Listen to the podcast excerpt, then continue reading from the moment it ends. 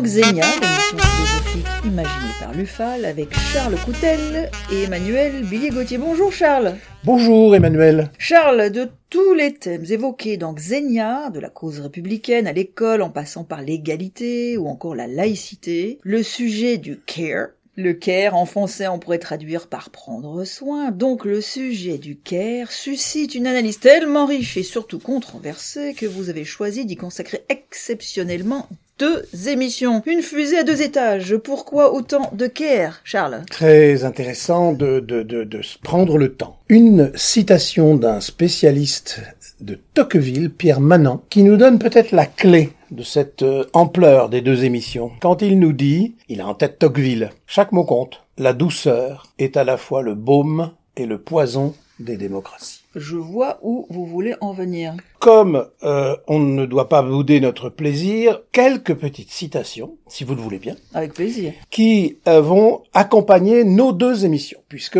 quelques-unes de ces courtes citations qui viennent seront régulièrement reprises comme autant de ricochets. Tout d'abord, classiquement, une petite formule de, Montaigne. Philosopher, c'est apprendre à mourir. Deuxième citation, une phrase de Peggy, mais ça c'est toujours un peu plus long que du Montaigne. Nous savons qu'une charité intelligente et constante ne tarde pas à s'apercevoir que la société présente est mécaniquement organisée pour faire des pauvres et de la pauvreté. Dans notre florilège, euh, une une autre citation de Didier Ricard, spécialiste de l'éthique médicale, je le cite. Notre société veut bien parler de la précarité, mais ne veut pas l'avoir. Dans la phrase de Sicard, ne veut pas est évidemment le, le nœud. Hein. Deux autres citations, mais il faut pas faire un catalogue à la Prévert. Je cite Bernanos. L'homme de ce temps a le cœur dur et la tripe sensible. Commentez votre propre sous-titre de notre première émission sur le Caire. Bercer n'est pas soigné est une reprise d'une formule qui ne cesse de m'intéresser, d'Alain, dans les propos sur l'éducation. Bercer n'est pas instruire. Et évidemment, on reduplique ça dans bercer n'est pas soigner.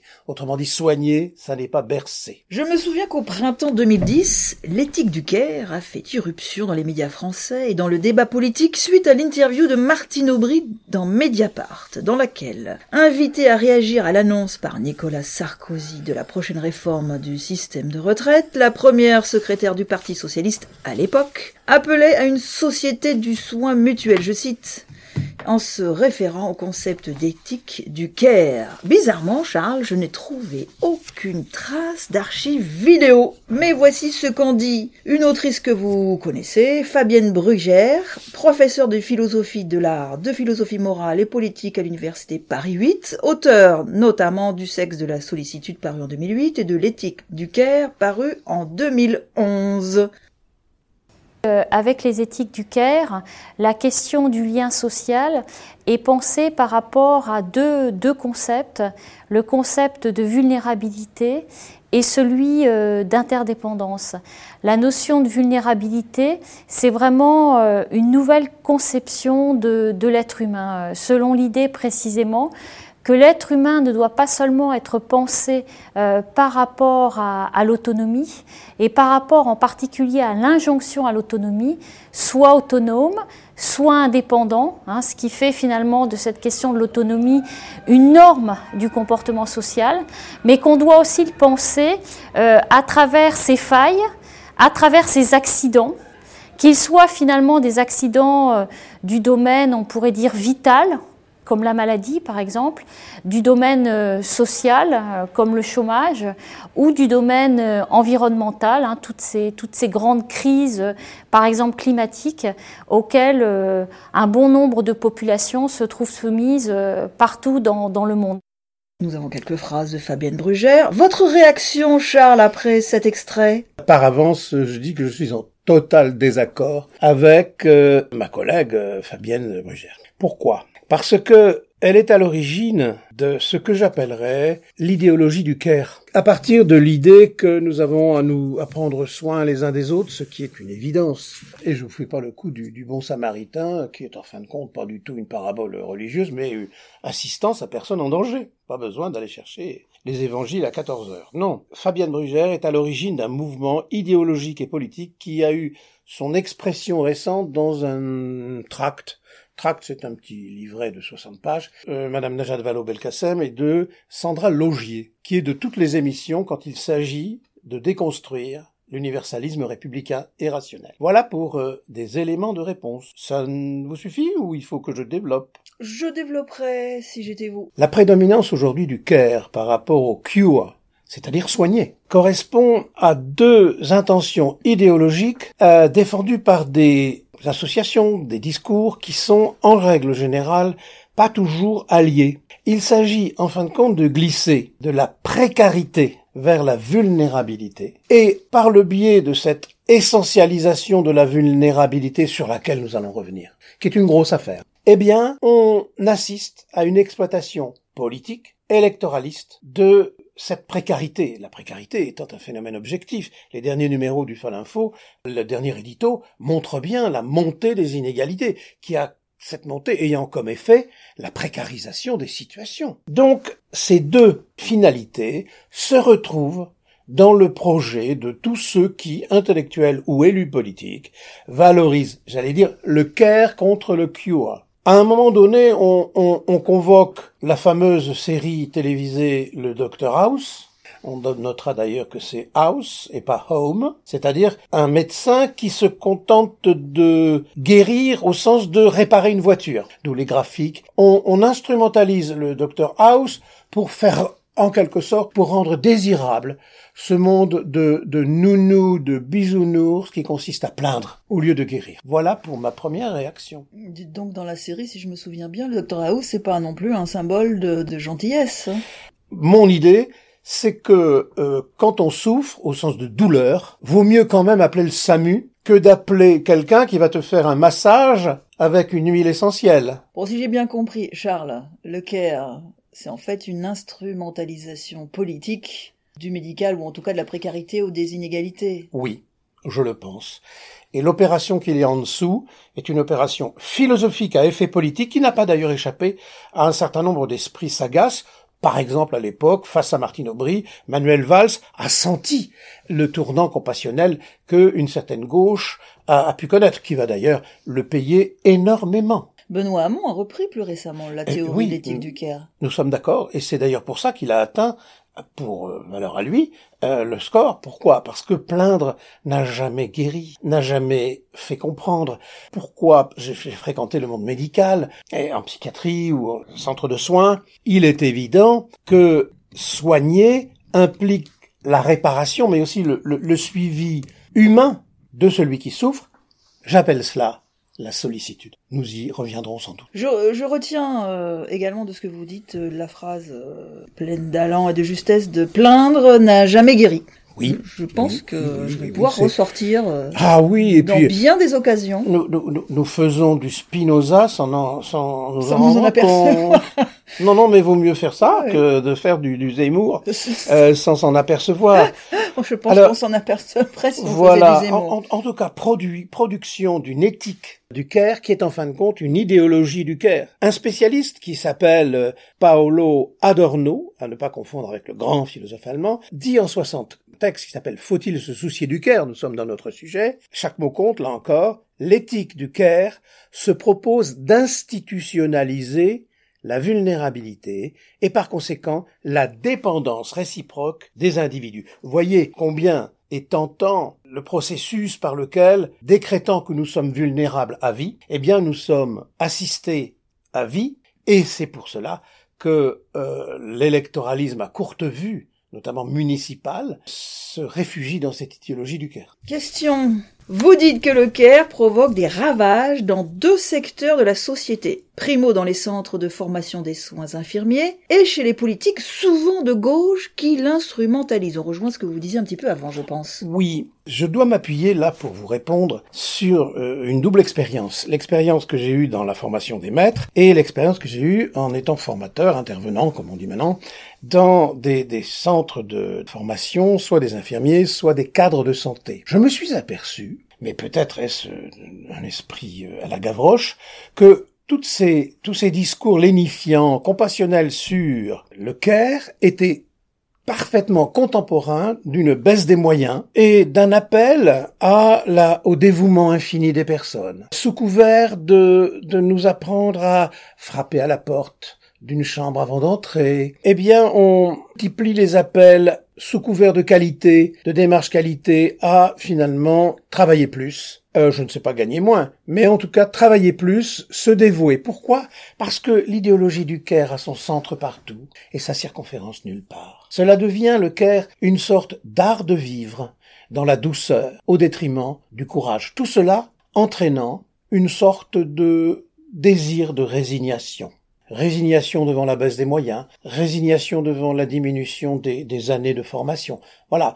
Le Caire, en appelant à la générosité et au dévouement infini des personnes, eh bien, détourne l'attention des militants, des citoyens, bah, de la juste revendication des moyens. Quand on a deux équipes au lieu d'une, on peut davantage euh, être là, être présent, comme on l'a vu bien sûr à travers les, les, dramatiques moments de la, de la crise de la Covid. J'ai choisi pour vous une chanson qui s'appelle A Foolish Game. Oh. Oui, c'est histoire de, de, remonter un petit peu le moral des troupes. Euh, Absolument. De Madame Snowflake.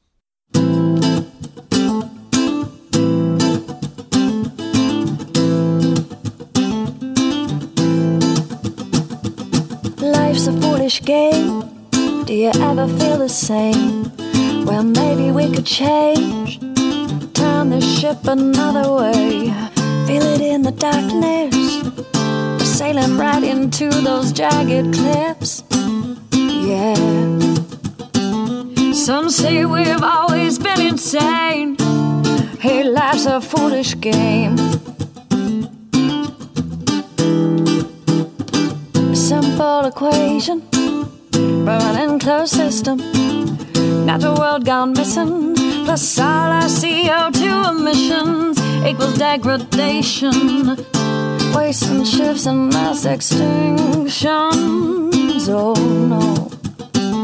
But maybe we can change, we sure can't stay the same. Cause life's a foolish, foolish game.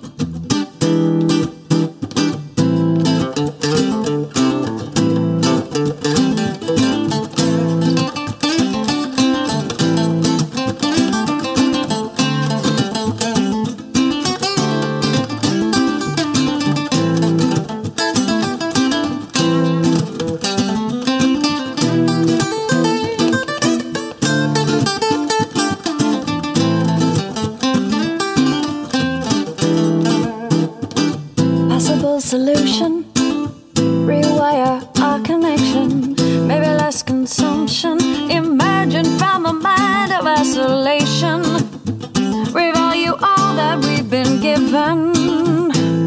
God don't work on commission. We make up one big breathing chain. We're quite the same. Here life's a foolish, foolish game.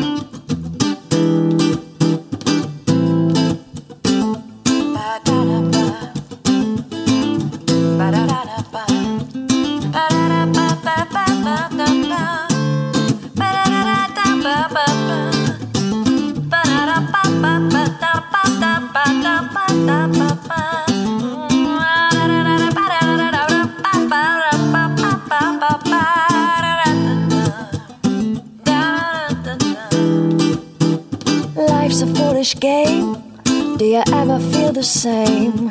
Well, maybe we could change and turn the ship another way. Take less than we've been given if we move in that direction.